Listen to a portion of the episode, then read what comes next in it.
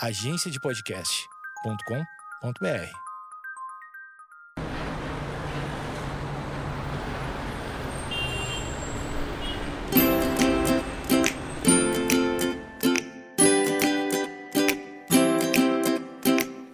começa agora mais um Eu Tava Lá. Eu sou o Brian Rizzo e esse aqui é meu podcast de histórias, onde toda semana eu recebo um convidado para contar uma história. E meu convidado dessa semana é o Ricardinho. Se você não conhece o Ricardinho, ele se chama Ricardo Lilja e ele é um cara que ficou bastante conhecido, especialmente no Rio Grande do Sul, por conta de uma série, né, de, uma, de um curta-metragem, na verdade, chamado Os Amigos Bizarros do Ricardinho. Eu falei uma série porque eu conheci Os Amigos Bizarros do Ricardinho quando foi transmitido na RBS TV, que é a repetidora, retransmissora sei lá, da Rede Globo no sul do Brasil, né? E no Rio Grande do Sul eu tenho certeza, em Santa Catarina por uma época foi, hoje em dia acho que não, acho que não é mais, não sei, mas a RBS TV transmitiu o Amigos Bizarros do Ricardinho ao sábado, se não me engano, talvez em dois sábados, eles pegaram o curta e dividiram para transmitir na TV. Eu não sei exatamente como isso aconteceu, eu lembro de ter assistido há muitos anos atrás e recentemente um primo do Ricardinho me mandou uma mensagem no Instagram. Ele é ouvinte do Eu Tava Lá, eu infelizmente agora não vou lembrar o nome dele, mas ele mandou uma mensagem lá no Instagram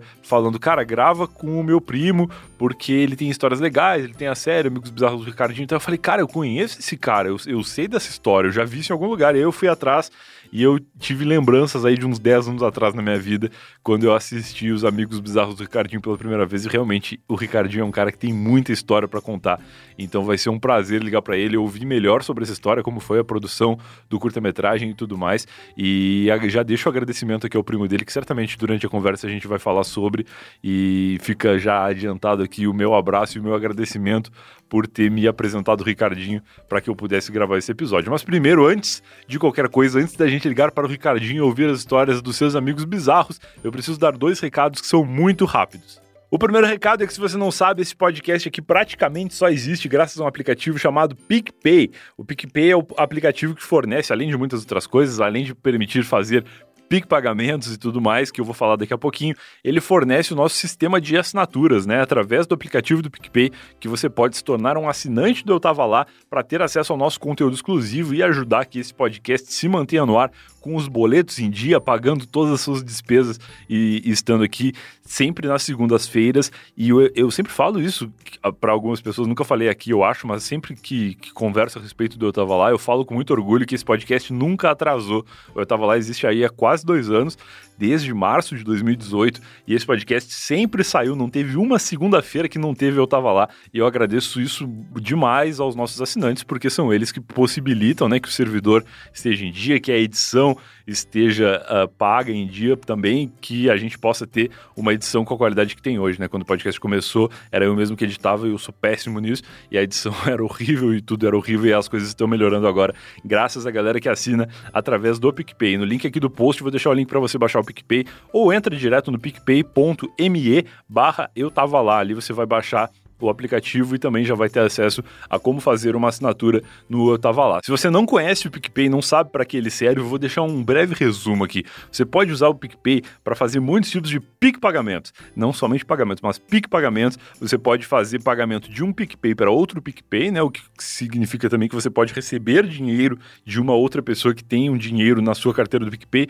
E essa transferência é muito simples. É, primeiro que ela é muito rápida, né? Que geralmente a transferência de um banco para outro demora muito. Você pode pode fazer essa transferência com o PicPay colocando somente um username da pessoa para onde você quer transferir o dinheiro, como se estivesse chamando ela num chat e esse dinheiro é transferido automaticamente. Você pode ter um cartão de crédito cadastrado no aplicativo do PicPay. Quando for fazer um pagamento, ele vai perguntar se você quer usar o cartão de crédito cadastrado ou um dinheiro que já um saldo, né, que já está disponível na sua carteira do PicPay. Você pode colocar dinheiro na sua carteira do PicPay pagando o boleto. Você pode utilizar o PicPay para fazer pagamentos em estabelecimentos físicos, por exemplo, se você vai num restaurante ou vai, sei lá, numa churrascaria ou vai numa loja e a loja oferece a possibilidade de você pagar com o PicPay, você avisa o atendente ou o garçom e fala: Olha, eu quero pagar com o PicPay. Ele vai mostrar o QR Code ali na maquininha e você vai escanear o QR Code e transferir o dinheiro da sua carteira para a conta do estabelecimento, o que facilita também a divisão, né? Quando você está com os amigos, quer dividir a conta ali no bar, é muito mais fácil pagar com o PicPay porque todo mundo já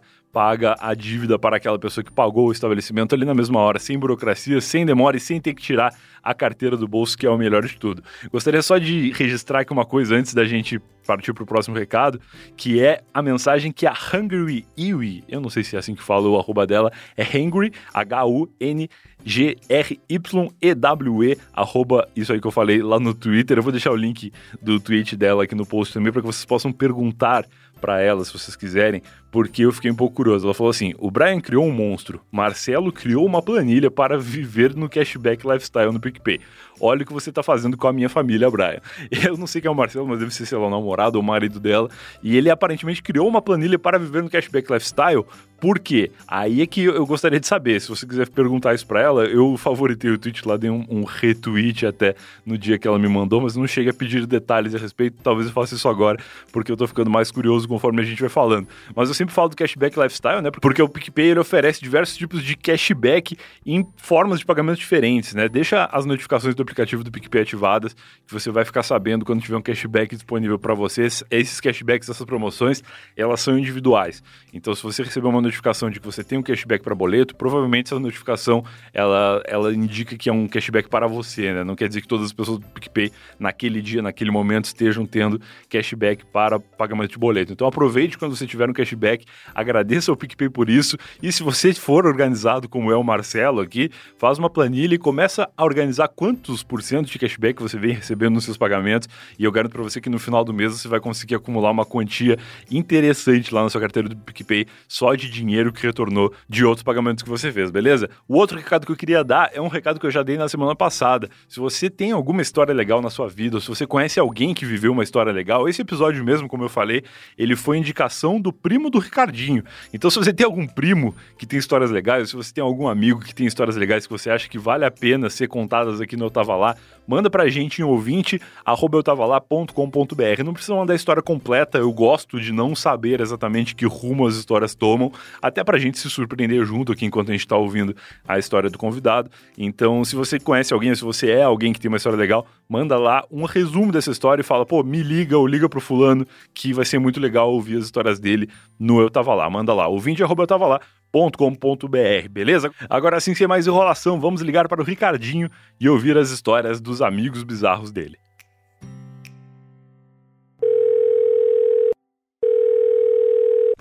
Alô? E aí, Ricardinho, boa noite. boa noite. Como é que tu tá, cara, nessa noite aí? Desculpa meu atraso, hoje meu dia foi cheio de interpéries, para usar uma palavra bonita, e eu atrasei muito porque eu fiz questão de tomar um banho e fazer um chimarrão antes de estar aqui hoje te ligando. Porque sempre que eu vou falar com o gaúcho, eu tenho que estar tomando meu chimarrão. E o banho foi só uma questão de higiene mesmo.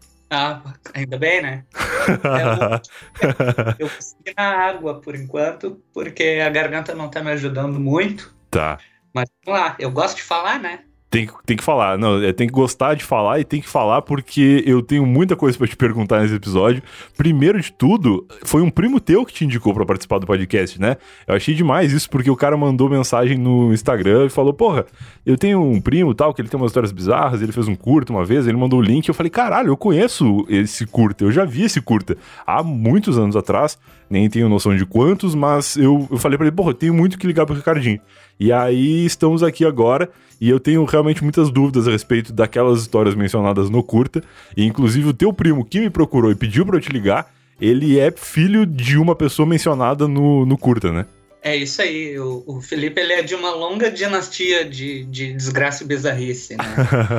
que a, a bizarrice ela é, é um negócio que que é, uma, é meio que uma, uma, Tipo essas nuvens de queimada da Amazônia. nunca foi embora, né? E o Felipe é filho do tio Luiz, tá. que é, é, irmão da minha mãe, e que ele ah, foi DJ, confeiteiro, caçador, ele fabricava arma com panela de pressão, fogos de artifício, fazer de tudo mais louco possível. MacGyver dos Pampas. É, exatamente. Caçava, comia todo tipo de carne por causa dele. E, e, ele não. O maior sonho da vida dele era ser militar, era ser soldado, e ele não pôde por causa do desalinhamento dos mamilos. que é genial por duas razões. Primeiro, por ele ter os mamilos desalinhados, que é um troço que, que na minha mente, assim, é um tanto quanto estranho. E segundo, que o exército não deixa por causa disso. Tipo, não, esse, esse mamilo na farda aí vai ficar ruim, porque a farda não é projetada para mamilos desalinhados.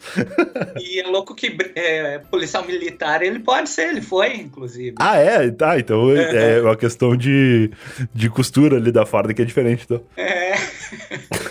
Deve ser o. Como é que chama? O troço pro cara não, não tomar tiro? O colete é prova de balas. É. O colete ele vai dar uma apertada no mamilo ali, que se não for por igual, pode dar um problema. É, isso.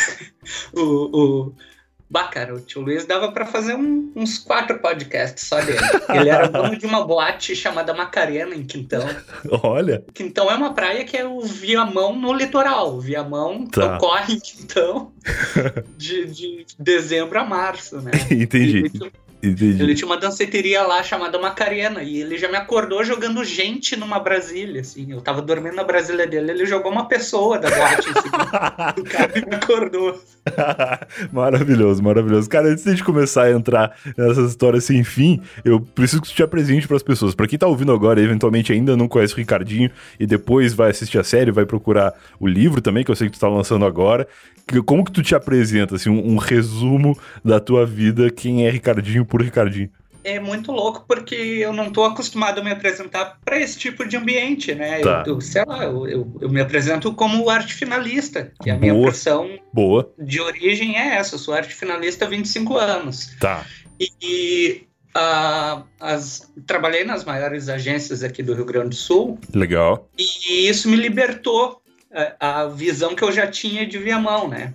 Tá, tu mora em Viamão e tu trabalhou em Porto Alegre, é isso? Tudo, Porto Alegre. Sempre trabalhando em Porto Alegre, morando em Viamão, que é um trajeto ok de ir e voltar todo dia, né? É, enche o saco, mas é tranquilo. Enche o saco, mas dá, né? É, dá, dá, o cara aguenta.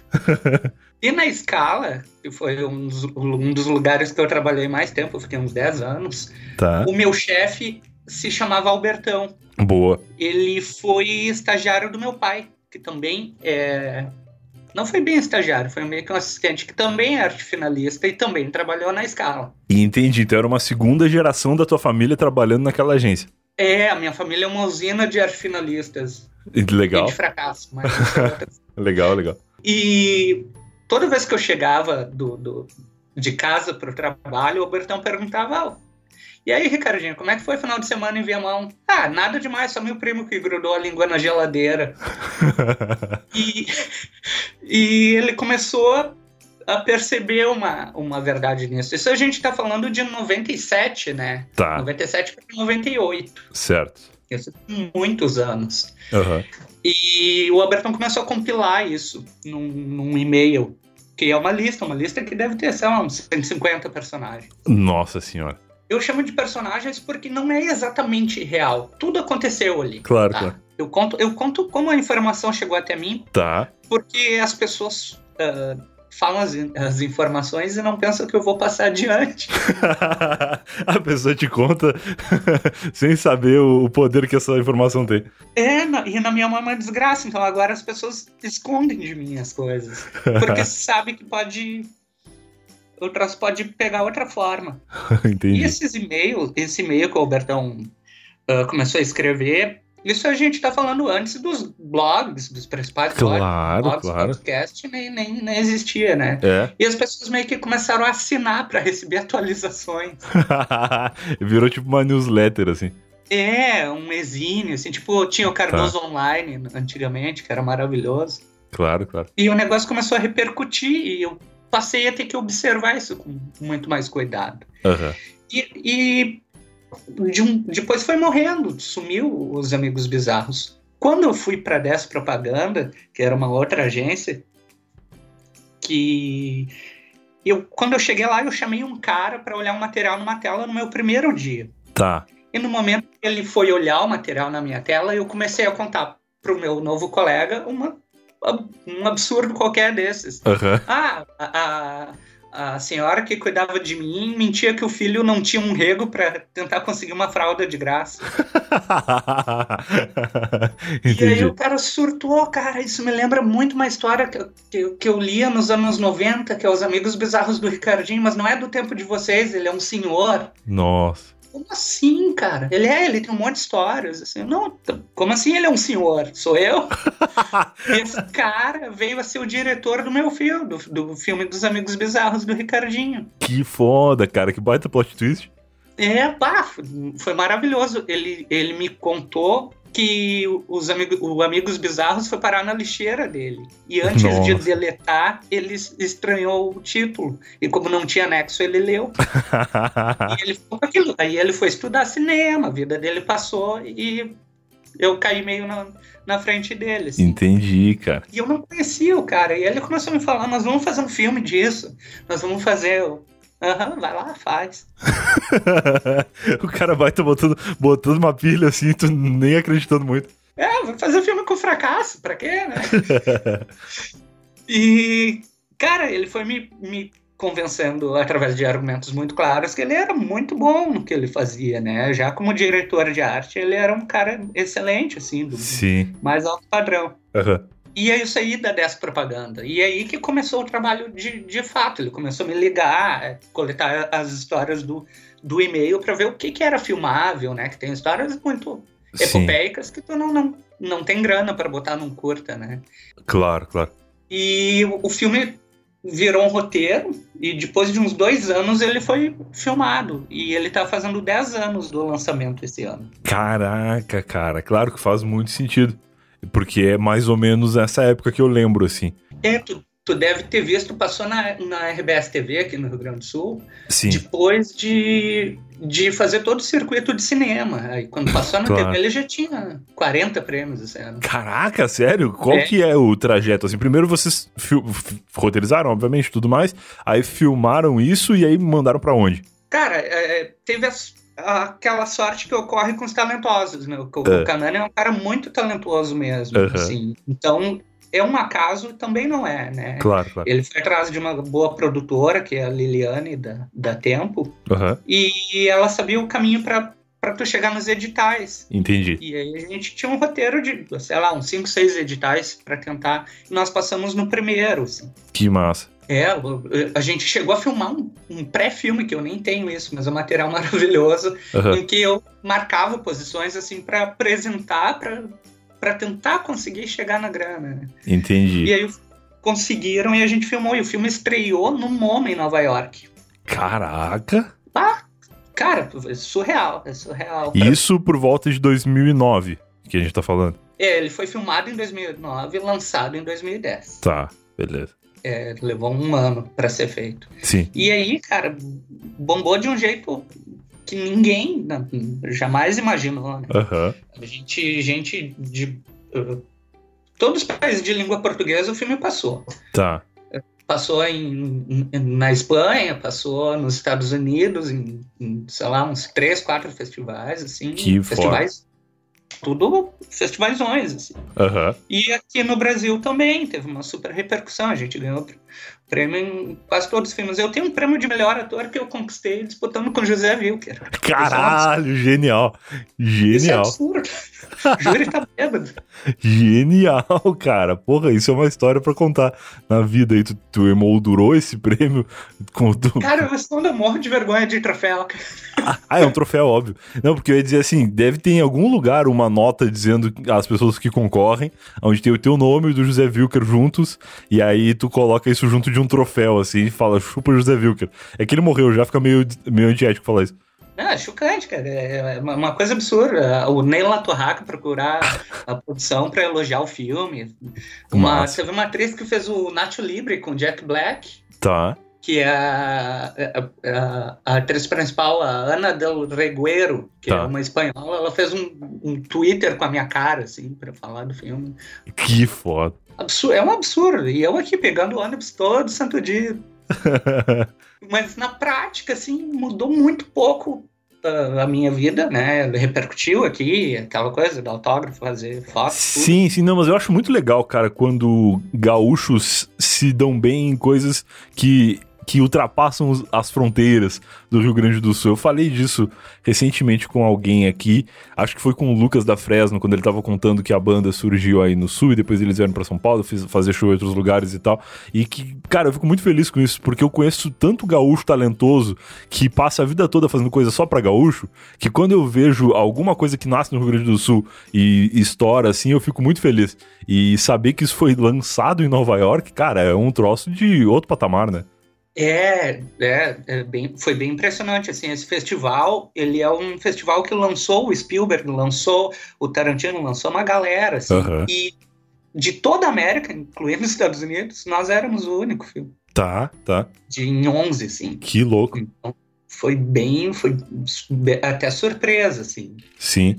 Uh, não, não pela qualidade, né, que tu viu, todo mundo viu. Era bem feito, era muito bem feito. Mas o filme foi isso, assim. Ele é um, um compilado do que deu para filmar de todo aquele balaio de histórias que tinham. Entendi, entendi.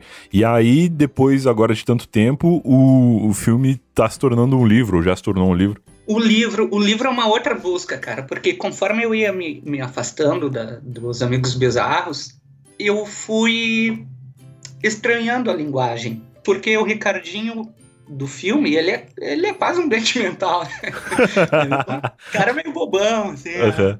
E eu a minha pilha não é bem essa. Assim. Sim. Eu sou um, um pouquinho mais, mais veloz, eu tremo pra caramba, igual o filme. Toda aquela parte do desastre é a minha vida mesmo. Tá. Derrubar coisas e tal. E é, e, e, isso me fez querer fazer mais coisas. Em vez as, as pessoas que teriam esse problema, na maioria das vezes elas se encolheriam. Sim, sim. Uh, sofreriam o golpe, sabe? Sim, a, claro. a, minha mãe tem um olho de vidro. Ela sente esse golpe até hoje, desde os nove anos. Entendi. Então, bate muito diferente de pessoa para pessoa, né? E eu sempre entendi essa tremedeira como uma vantagem competitiva, porque as pessoas meio que me subestimam às vezes, né? Verdade, olha aí. Cara, isso é uma baita, uma baita forma de ver um problema, né? Que tu vai, o teu, o teu concorrente ali, o teu oponente, vai pensar, ah, não, esse cara aí tá tremendo, não vai, não vai fazer nada. É, e, e isso o problema é que eu faço isso com, com alguns, algumas coisas que as pessoas consideram defeitos sobre si mesmas. E eu não, entendeu? Então eu passo por fazer bullying algumas vezes, então quando eu vejo que as pessoas se incomodam, eu não falo. entendi, entendi. É, é, o direito delas, né? Claro, claro. Mas tem tantas outras histórias maravilhosas, assim, que, que faz valer a pena no final das contas. Entendi, entendi. Bom, e falando sobre o, livro, antes da gente entrar em detalhes das histórias, o livro ele tá disponível se a pessoa que está ouvindo agora e vai assistir o curta daqui a pouco, ou que eventualmente já tenha visto o curta há mais tempo, como eu tinha visto, uh, essa pessoa consegue o livro? Ela tem que te procurar? Ela acha numa livraria ou qualquer lugar? Como é que faz? Eu meio que escondo, assim. As principais livrarias, elas não são muito legais com, com escritores iniciantes. Tô ligado, eu sei como é elas que é. Pegam, é. Elas pegam pesado. E eu decidi que eu não vou dar o meu trabalho para ela. Boa. Se calem. Ah, vai ler. Quem tá muito afim de ler, tá lendo. Não, não tem. Desculpa, mas tem na Amazon uh, só físico, tá? Eu não, eu não tô vendendo ele para para Kindle nem nada, porque o livro ele tem uma capitulação diferente. Entendi. São as vozes dos personagens e isso se perde. Perde um pouco a compreensão no livro digital. Saquei. Então pronto. Então eu vou deixar o link aqui pra galera achar na Amazon e aí no final tu fala suas redes sociais e tudo mais. Que se claro. alguém tiver algum problema, te procura pra, pra conseguir o livro de alguma forma secreta aí. É, não, a gente dá um jeito. então tá. Vou mandar um pra ti também. Por favor, pô, vou ficar muito feliz, cara. Mas agora sim, entrando então nas histórias de vida de Ricardinho, tu pensou alguma história específica para contar? Ou tu quer fazer um compilado de, sei lá, por categoria ou por cronologia da tua vida? Quais são as principais histórias aí que tu quer contar pra gente hoje? Mas calma aí, antes de eu ver a próxima história do Ricardinho, a Alura tem mais de 970 cursos no momento que estou gravando este recado. Momento Alura para falar que toda semana a Alura tem mais cursos, né? Se você é ouvinte do Tava Lá e ouve os episódios semanalmente, conforme eles vão sendo publicados, você percebe que a cada semana a Alura tem mais cursos publicados e a cada semana eu tô aqui para avisar você que você pode se tornar um assinante da Alura, se tornar um aluno da Alura através de uma assinatura única e ter acesso a mais de 970 cursos, como eu acabei de falar. Então, acesse o site que é alura.com.br barra promoção barra eu tava lá e através desse link, além de ter acesso aos 970 cursos por uma assinatura só, você também garante 10% de desconto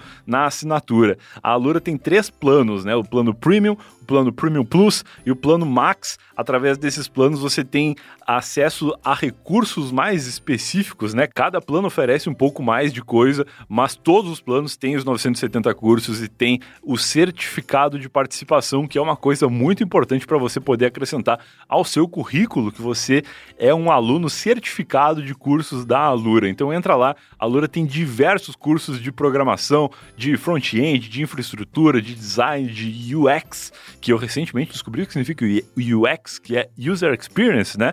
Que é a experiência de usuário. Então, se você vai desenvolver um app ali ou um site, enfim, você pode se tornar um manjador não só de designer, mas de experiência do usuário para que a experiência das pessoas seja mais interessante, mais fácil nesse mundo. Olha, esse fácil ficou uma entonação bonita, né? Entonação de, de, de marqueteiro. Fácil. Uh, aprender marketing digital de uma forma muito fácil, aprender data science, inovação, gestão mobile, programação, eu já falei, um monte de coisa.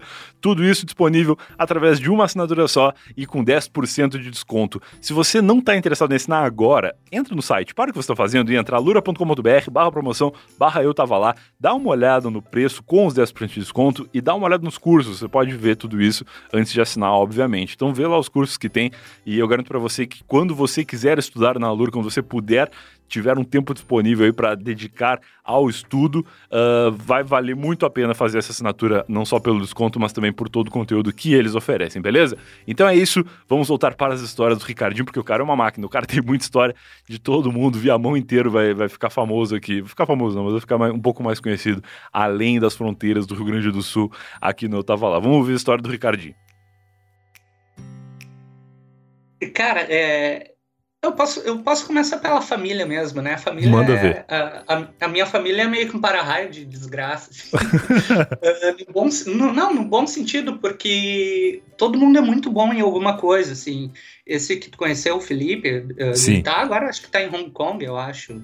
É um ilustrador digital, faz 3D, faz tudo muito foda. E com praticamente uma mão só. Porque a outra mão dele meio que derreteu no curto-circuito num transformador de geladeira. Uma das gambiarras do tio Luiz. Cara, eu vou, eu já tô me sentindo culpado de estar tá rindo, mas eu, eu me é, é, é por isso que é os amigos bizarros e não engraçados, né? Bizarrice sempre é legal. eu nunca imaginei que o termo bizarros fosse tão profundo, mas é real. Cara, o, o cara derreteu a mão num, num curto-circuito de geladeira, um troço bem específico, realmente. E isso é, é, é, bem complicado, assim. Tá. E, e azar se ele não quer que conte. Não, mas agora já contou. já foi. Uh, e o tio Luiz, o tio Luiz, ele é. Ele, é, eu, eu, poderia falar o programa inteiro só dele, né? Cara, uma vez eu vi ele tentando construir um. Cara, ele, ele tenta construir tudo por ele mesmo, né? Uma vez ele fez um banheiro e ele tava arrumando o telhado, o banheiro desabou com ele em cima, assim. Arrancou pele das pernas e tal. Foi uma desgraceira. Meu Deus, cara. Mas para não dizer que eu, que eu só, só sacanei os outros, eu, eu vou dar um pequeno spoiler do, do livro. Tá. Ele começa com o meu primeiro beijo, né? Olha, boa. Aos sete anos de idade, é. Porra, precoce pra cacete. É, vai, vai piorar. Tá. Eu tava na frente da confeitaria do meu avô, ali na, na, na, Santa Isabel, em Viamão. Tá. E um senhor bêbado, de uns, sei lá, 60, 70 anos. Tá. Igual de o Jimmy Cliff, assim. O senhor negro, banguela, bem magrinho, assim. Uhum.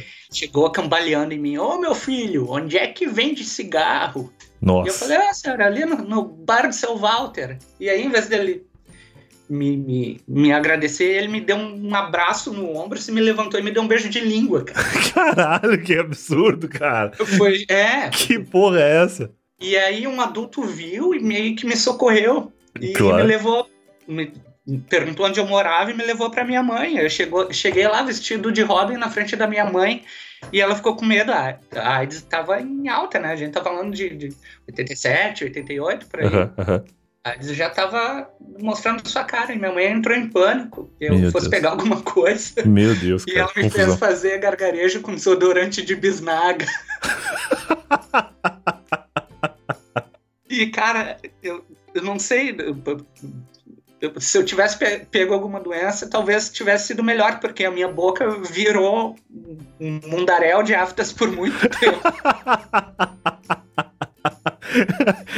é, é, difícil, eu não sou um grande entendedor de doenças aqui, mas eu acho que fazer gargarejo com, com desodorante deve ser uma coisa um tanto quanto pior do que beijar um mendigo de língua, qualquer coisa do tipo. Isso é o tipo da, da, da, da coisa que me ocorre, assim.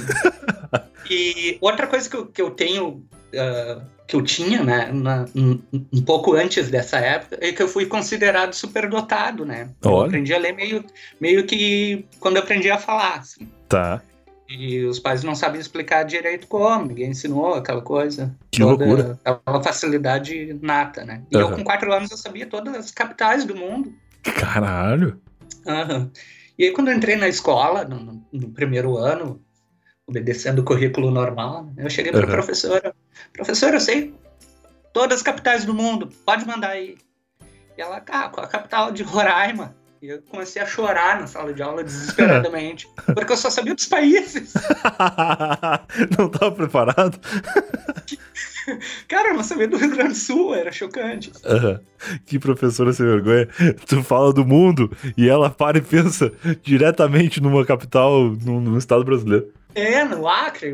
Como uh. assim? E, e Burkina Faso? O que, que eu faço? Como é que fica o Djibouti? É, Guiana é francesa? É foda, é foda.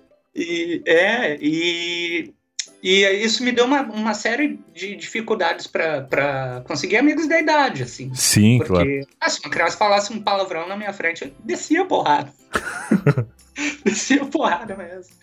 E, e isso me fez uh, aprender a me defender. Da, já com a tremedeira, superdotado, todo esse negócio, eu comecei a me defender captando o que as pessoas tentavam esconder antes, sabe?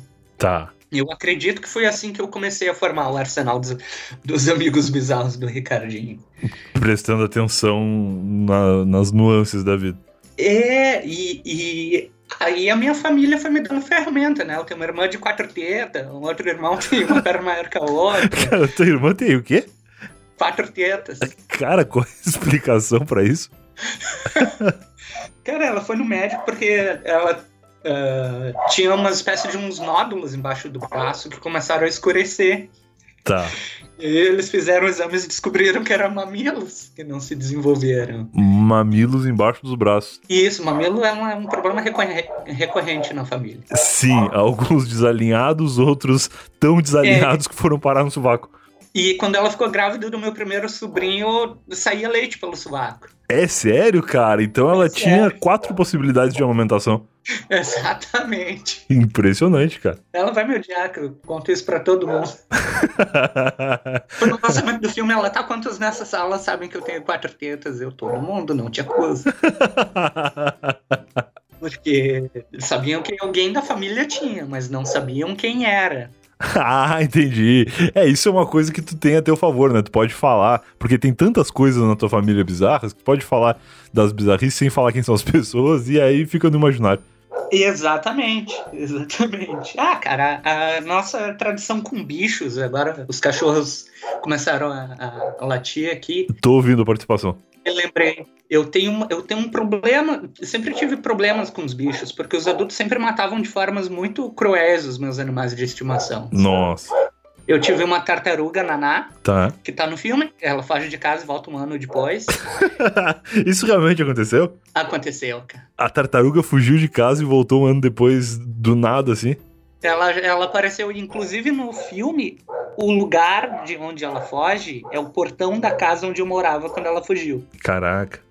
Pra tu ver o nível de realismo que eles, que eles tentaram passar no filme, né? Demais. É, e aí depois eu tive um porco de estimação, um chips, ele apareceu virando lixo em casa, assim, que nem cachorro. e a gente pegou para criar. E ele foi assassinado no Natal pelo meu tio. Nossa. Eu tinha um tio alcoólatra que encheu o bicho de espeto e a gente ouviu os gritos, assim, é um troço traumático. Caraca, cara, que tristeza. Eu, tu falou morreu no Natal, eu pensei que fosse uma coisa natural, assim, no sentido de que, ah, era um, era um animal que a gente criava para um dia se tornar um, um, churrasco. Mas é que, claro, ele apareceu do nada, né? Não ia, não ia ser isso. É, ele, ele apareceu e ele foi morto sem o consentimento de qualquer pessoa, né? Cara, que absurdo. Olha o alcoolismo aí. Solitário, assim, de, de, de vontade de comer um bacon. Que merda, mas ele comeu pelo menos ou não? Não, depois todo mundo comeu, né? Já tava morto mesmo. é uma família que, que, rapidamente aceita os problemas e segue em frente, é, né? Eu tive um casal de marrecos que, que sofreram o mesmo destino dos chips, assim, viraram comida e, e rapidamente era, era o jeito que os meus pais usavam para uh, ah, tapar o nosso déficit de amigo, já que a gente era umas crianças totalmente bizonhas, né? Uhum. Eles tentavam deixar os animais ali perto para ver se a gente uh, socializava um pouco melhor. E Entendi. o tiro saiu pela culatra, né? Eu fui ter um, um, bicho depois dos 30 anos de idade, né? Foi um negócio totalmente over, assim. Entendi. que loucura, cara. E muito dessa bizarrice, ela vem da desinformação da época, né, cara? Era era uma. A, a, gente ouvia falar que se tu comesse leite com mamão, tu morria, né? Claro, leite com manga, direto. A minha mãe, minha avó, enfim. Leite com várias coisas matava, né? Mas o desodorante para fazer gargarejo não tinha problema. É, exatamente. E aí eu comecei a ligar, me ligar que via mão tinha essa atmosfera, porque eu não conhecia tantas pessoas de Porto Alegre, de Cachoeirinha, de Gravataí. Tá que colecionava, co colecionassem esse tipo de história, né? Tão, uhum. tão particular. E, cara, a história de Vemão por si só é muito bizarra, né? Ela é um. A, a, é, uma, é meio que uma lenda, né? Mas que alguém subiu num, num, morro e viu os afluentes do rio formando uma mão e disse: Eu vi a mão. Meu Deus! Eu é... não sabia disso, tá?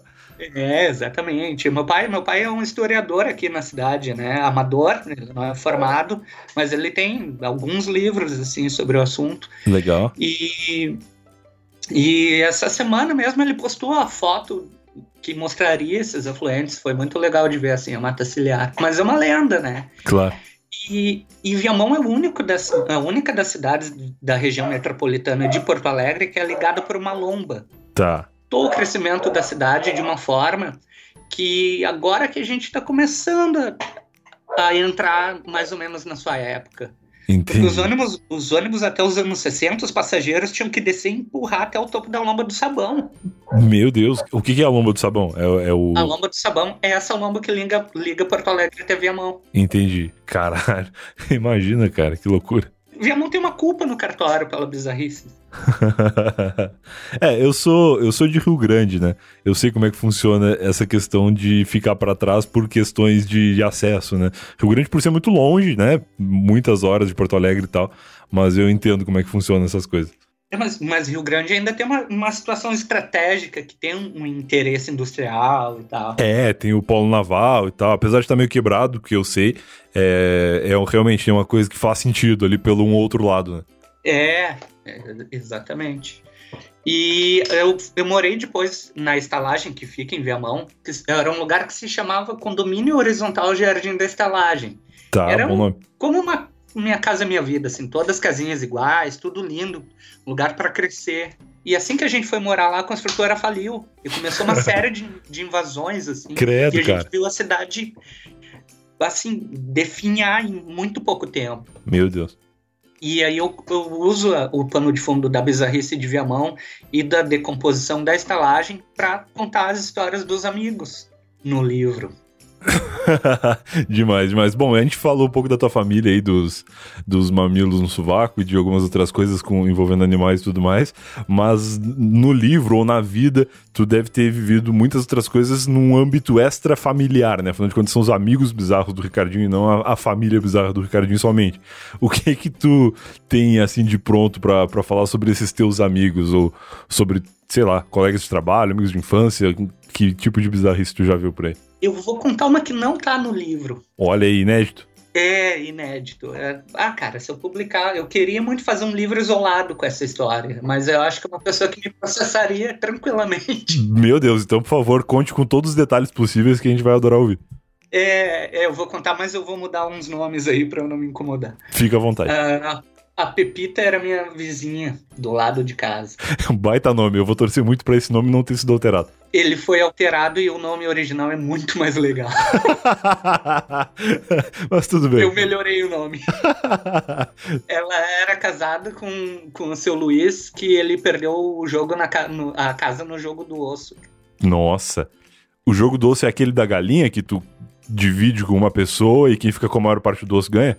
Não, ele é um osso, cara. Eu não sei se é, é o casco de cavalo, o que que ele é. Ele tem meio que um formato de casco de cavalo, assim. Tá.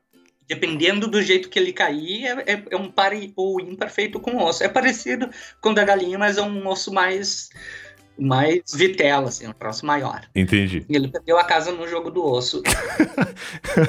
cara, isso é um tipo de coisa que realmente acontecia muito antigamente, né? Que é os caras viciados em jogo apostando tudo que tem, assim. Agora, no jogo do osso, eu não imaginava que as apostas fossem tão longe. A, a rua onde morava, Santa Maria, ali na, na Santa Isabel, tinha um guardinha que fazia o trajeto de mula e ele andava pitando para avisar as pessoas que ele estava fazendo a ronda. Nossa. Só que ele era viciado em jogo de carta. Então ele aprendeu a amarrar o apito na boca da mula. Então a mula andava sozinha, apitando com a própria respiração. e aí ele ia jogar carta e deixava a mula sozinha apitando. É, exatamente. Maravilhoso. Exatamente. Mas isso não tem nada a ver com a pipita. Tá.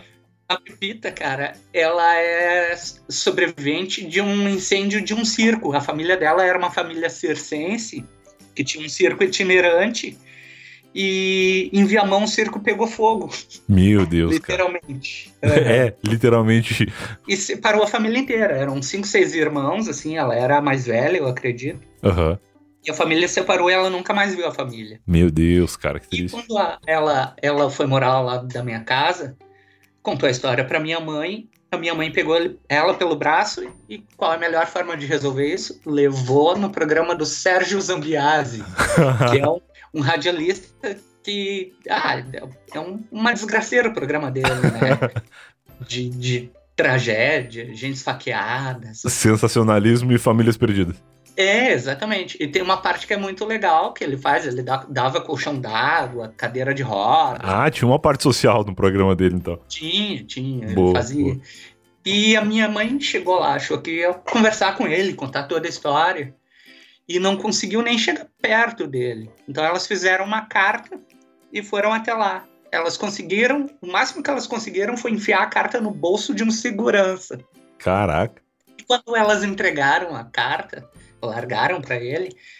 Alguns meses depois, alguém do programa ligou dizendo que batia a história com outra carta que eles tinham recebido. Caraca, deu match com uma carta de, de outra pessoa da família. Aí, cara, a outra carta dizia o seguinte: Ah, eu, eu, meu nome é Joãozinho e eu sou de uma família de um circo que pegou fogo. Nossa. E eu tava descornado da vida e eu fui num, num, numa, num puteiro, por assim dizer, e fui afogar minhas mágoas. E quando eu contei pra prostituta a minha história, ela chamou outra prostituta que era minha irmã. a história desse daí era bem mais legal que a dela. era bem mais legal. E aí o Sérgio Zambiase juntou essas pessoas todas e uniu uma família depois de mais de 30 anos. Meu Deus, cara. Uhum, e hoje ninguém se fala. Por que será? é, todos eles brigaram entre si. É, não, mas a família ela precisa, depois de um afastamento trágico desse, se reunir de novo para perceber que era melhor ter ficado afastado. Mas, mas aí pelas razões certas, né? Porque aí cada foi, foi uma questão de decisão mesmo e não de tragédia, como originalmente. É, ou de não. de um, um, não entender o outro, né? Mas essa é uma das minhas histórias favoritas, assim. Eu queria, eu queria pegar os amigos bizarros e isolar os personagens e tratar cada um como um livro completo, assim. Perfeito, perfeito. Ia dar uma coleção infinita. É, por mais que, que o, o, o, e-mail dos Amigos Bizarros do Albertão, ele é bem como descreve o filme. Uhum. Tio Luiz, ex-DJ, ex-confeiteiro, ex-brigadiano, não pôde uh, realizar seu maior desejo de ser militar porque tinha os mamilos desalinhados. Era só isso que dizia o e-mail, não é uma grande história. Uhum. Uhum. São, é, é, quase um Twitter, assim, é cento e poucos caracteres por história. Só que cada um, cada um traz um, um universo até fictício mesmo pra cabeça, né? Sim. Que é muito legal. Tem uma família da estalagem que é sensacional. Eles são quase a minha família, por escolha, assim, também. Uhum. Que é. Todo mundo é muito louco, né, cara? Tem o Bugil. É, o Bugil, ele, ele era uma criança que acreditava que ele era super-herói. Ele para provar isso, ele tentou pular do beliche de cima. e aí ele descobriu que o chão era feito de kryptonita, né? Porque abriu os dois, abriu a boca dele. ele era um super-herói que era, era sensível ao chão. É, e o pai dele, o pai dele é o, alemão, ele constrói uh, miniaturas de, de barcos feito com tampa de margarina. Olha que específico. Isso, isso que é arte, né? É o cara que ele trabalha com as coisas mais inesperadas possíveis e transforma em, em barco.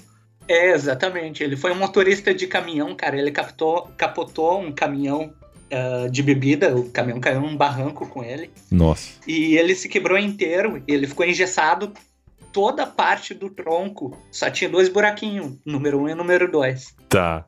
Esse é, e ele era casado com a Cláudia. A Cláudia é de uma família que é totalmente cega.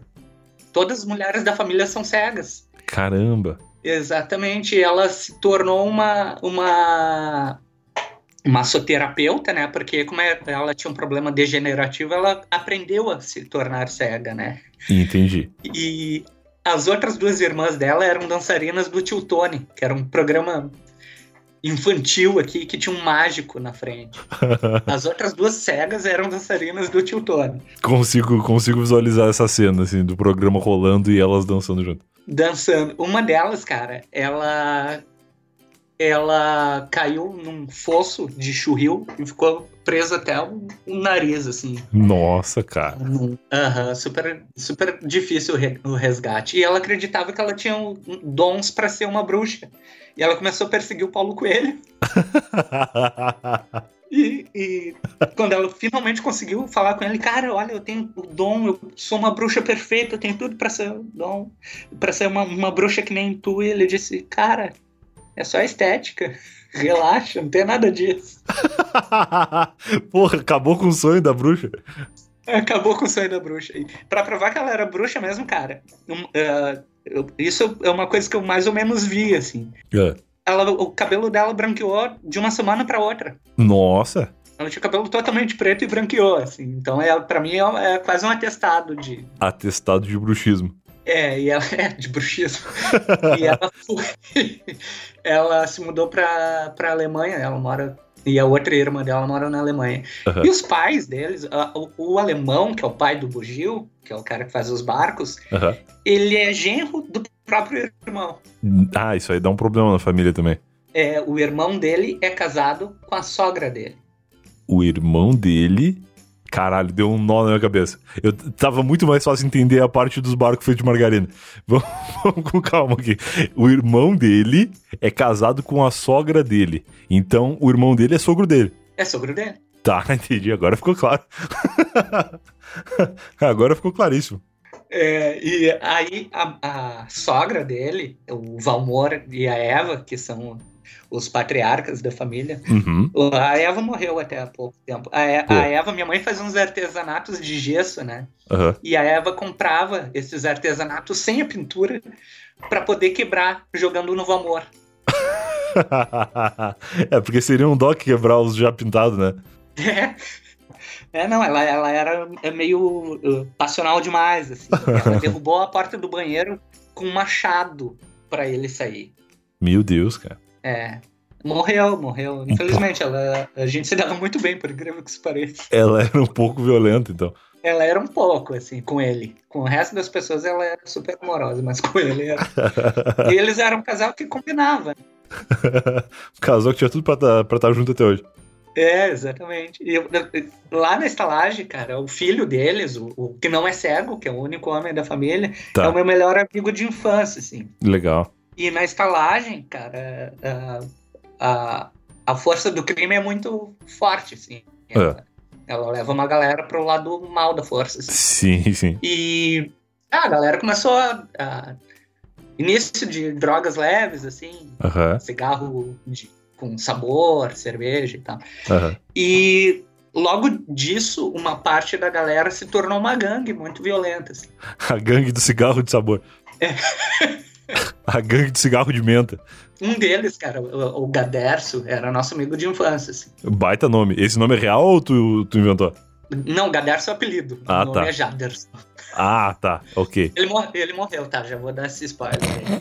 Tá bom. Ele era um dos, dos mais complicados, assim. É, é difícil falar dele, porque ele era um cara que era meu amigo, mas ele se tornou um bandido ao longo do tempo. Entendi, entendi. Que é uma vida que, que oferece riscos aí. E ele não estar vivo agora talvez não seja por acaso, né? Não sei o que tu vai contar. Mas faz parte. Faz parte. O mundo do crime envolve mortes uh, juvenis. É, ele, cara, ele, a, os roubos dele é, foram engraçados até dado momento, porque ele roubava um cabrito e andava com um cabrito pela cidade inteira carregando nas costas, orgulhoso, assim, de ter roubado um cabrito. É, fala, tem um ditado que eu não sei se é um ditado popular gaúcho ou se é nacional, sei lá de onde que ele surge, que é o seguinte, que feio é roubar e não poder carregar, né? Mas também tem o lance que é que às vezes tu consegue carregar, mas tu não tá preparado, né? Porque tu rouba um cabrito, tu vai fazer o quê com o cabrito, cara? Tu tem que levar o cabrito nas costas, tem que adestrar o cabrito, sei lá. É difícil, é difícil.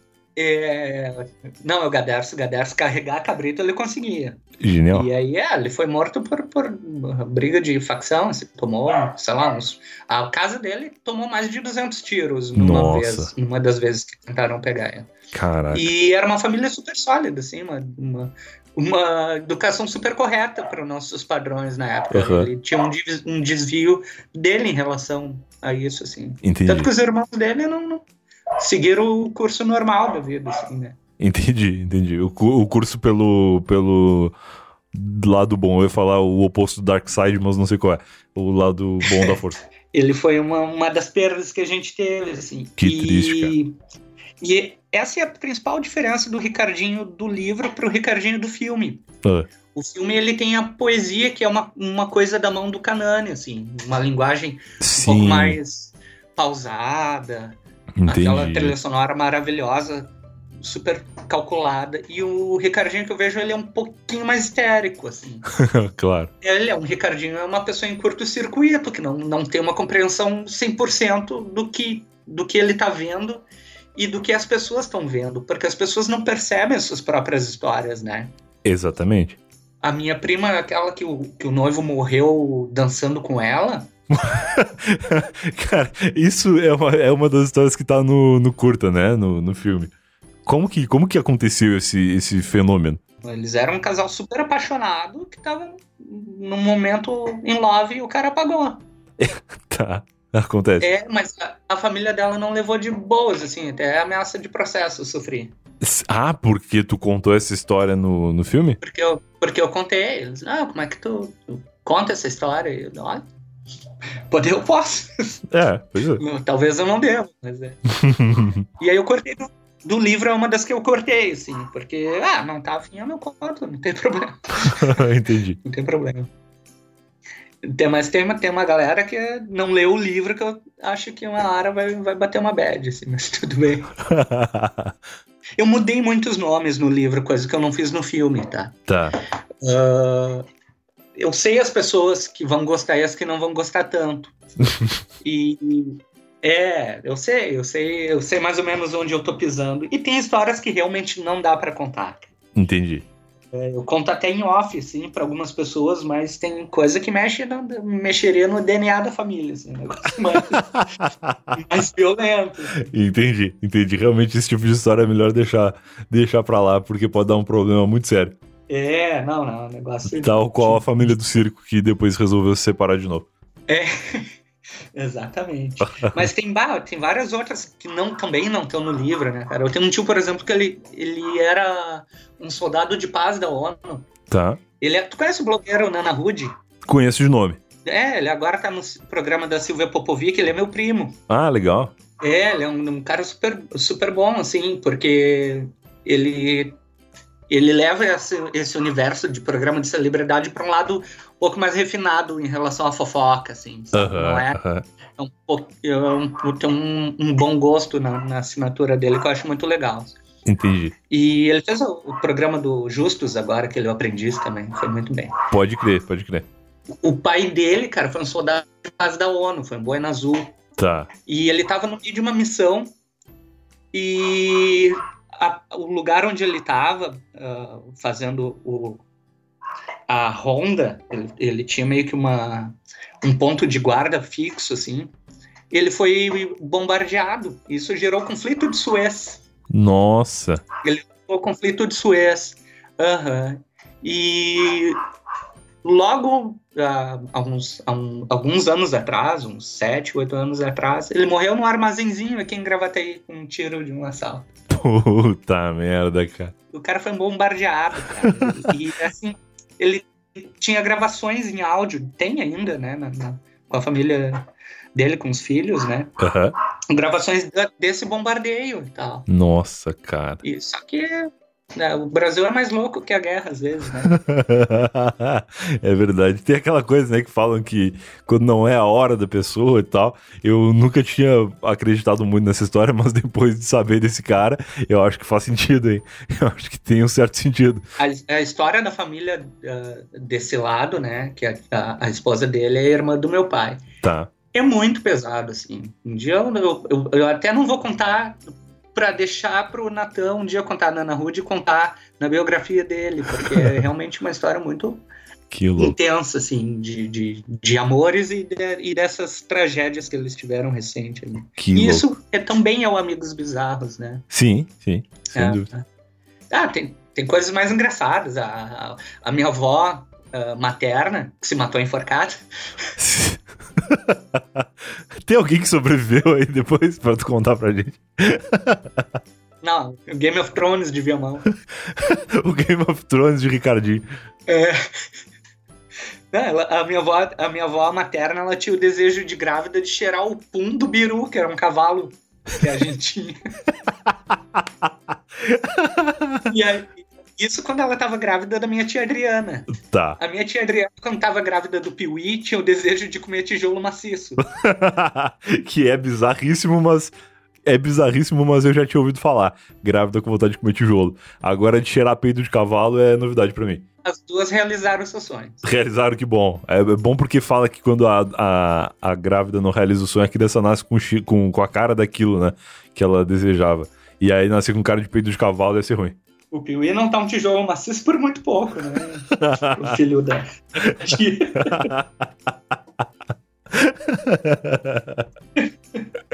é, cara, e a, a, bizarrice, às vezes, ela, ela traz coisas boas, né? Especialmente pros outros, né? Pros outros, claro. Não, às vezes, às vezes cai um raiozinho no lugar certo. Tá.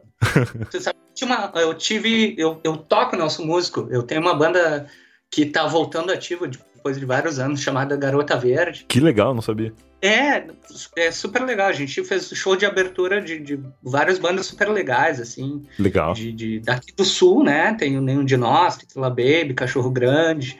Ah, mais aí pra cima tem Velhas Virgens, o NX0 e tal. Sim, sim. Mas no início, nós fomos uma banda cover do Cranberries. Tá banda irlandesa. E quando eles vieram ao Brasil, eles nos convidaram para abrir o show deles. Eles souberam da história. Que legal. Uhum.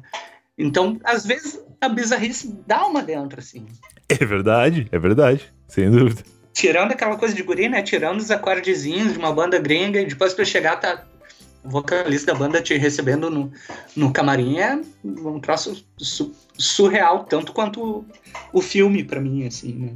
Cara, que foda. Pô, obrigado por ter trazido algumas histórias dos amigos bizarros do Ricardinho e mais do que isso, da vida do Ricardinho e de algumas outras alguns outros acontecimentos ali paralelos a ela.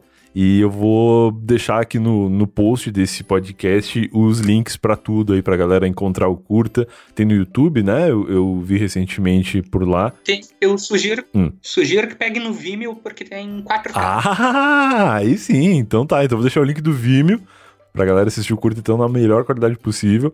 O link do Vimeo tá aqui no post. E também os links das tuas redes sociais, do livro na Amazon e, e claro, tudo mais pra claro. galera poder encontrar aí, falar contigo. E também vou ficar na torcida aqui de ver os amigos bizarros do Ricardinho na Netflix daqui a pouco. Vai rolar uma série aí, já pensou? Ah, tomara. Já pensou? Ia ser foda, cara. Ah, tá. estamos, estamos trabalhando pra isso. Um dia vai. Então, olha aí, torço muito pra que dê certo, então. Valeuzão pela tua presença aqui, cara. Se o pessoal quiser te encontrar aí, além de poder clicar nos links aqui, fala as tuas redes sociais pra quem não, não quiser clicar, quiser digitar nesse momento. Eu sou mais Instagram, cara. Eu sou um cara do Instagram, até porque eu sou ilustrador, né? Eu desenho, embora trema, eu desenho. Legal, deve dar um trabalho, né? Porque eu, eu sempre gostei muito de desenhar também, mas eu não, não conseguia justamente porque eu era um pouco trêmulo, assim, e aí eu meio que larguei de mão.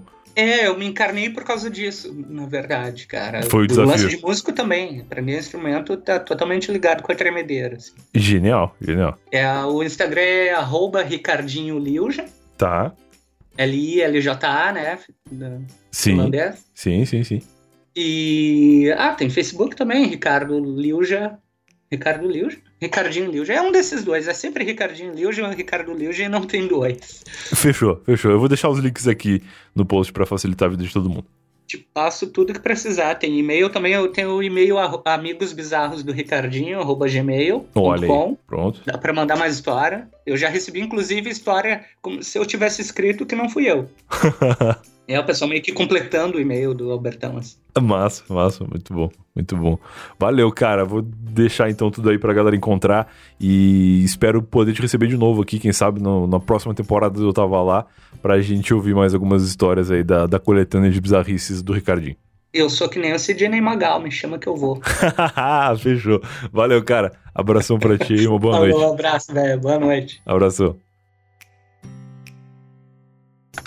E esse foi mais um Eu Tava Lá. Se você ouviu até aqui, eu espero que tenha gostado. Grande Ricardinho e seus amigos bizarros. Tô deixando aqui no post o link do curta para você assistir. Eu já assisti há 10 mil anos atrás, vou assistir de novo agora, sabendo de mais detalhes. Eu recomendo que você assista, como ele falou no Vimeo, em 4K, que é o que eu vou fazer. Eu comprei uma TV 4K na Black Friday, falei aqui né, nos, nos spots da Promobit durante a Black Friday, falei que eu estava procurando uma televisão e eu comprei a televisão, ela vai chegar em breve, espero que chegue logo, na verdade, porque já está demorando mais do que eu gostaria, mas vai chegar minha TV e a minha TV é 4K finalmente e eu vou poder assistir o Amigos Bizarros do Ricardinho em 4K na minha televisão. Prometo que eu vou tirar uma foto e registrar esse momento assim que isso for possível, assim que isso acontecer. Beleza? Então ouça aí, ouça não, assista aí os Amigos Bizarros procura o Ricardinho nas redes sociais, vou deixar tudo linkadinho aqui no post. E se você gostou desse episódio, deixe-nos saber aí através das redes sociais. Se você quiser que eu convide o Ricardinho de novo no ano que vem, né? Já estamos aqui no final de 2019. Quem sabe aí ano que vem eu ligo para ele de novo para ouvir mais histórias do Game of Thrones de Viamão. Esse, esse episódio com certeza foi o episódio que mais morreu gente aqui no Eu Tava Lá. E é um pouco chocante, mas ok, acontece. As histórias dessas pessoas também precisam ser contadas, especialmente quando são histórias bizarras, como são as histórias dos amigos bizarros do Ricardinho, beleza? Então é isso, dei todos os recados que eu tinha para dar, falei tudo que eu tinha para falar e a gente se vê de novo na semana que vem com mais um Eu Tava Lá. Se você não for um assinante, porque se você for um, a gente pode se ver amanhã mesmo, é só questão de organizar direitinho aí, que tem muito conteúdo exclusivo para você ouvir, beleza? É isso. Beijo, tchau.